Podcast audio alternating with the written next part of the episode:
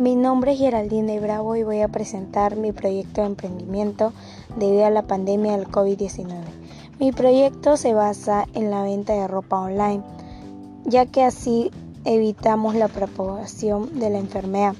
Debemos tener en cuenta que antes de empezar un proyecto se debe realizar un plan de acción, el cual se divide en partes y nos ayuda a organizar nuestro emprendimiento.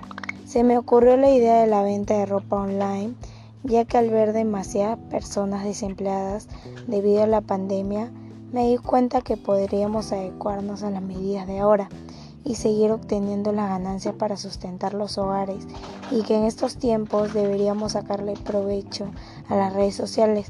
Debemos tener en cuenta para nuestro plan de acción los objetivos pensados para llegar a lograr nuestras metas, así como las actividades en el proceso y los recursos que necesitamos, al igual que el método, procedimiento en el cual obtendremos la capital necesaria para empezar el proyecto de emprendimiento. En mi caso, el mío es ahorrar para reunir la capital necesaria para empezar mi proyecto. En este caso, un método para ahorrar sería investigar lugares en el cual la tela sea de buena calidad y se encuentre a un precio accesible.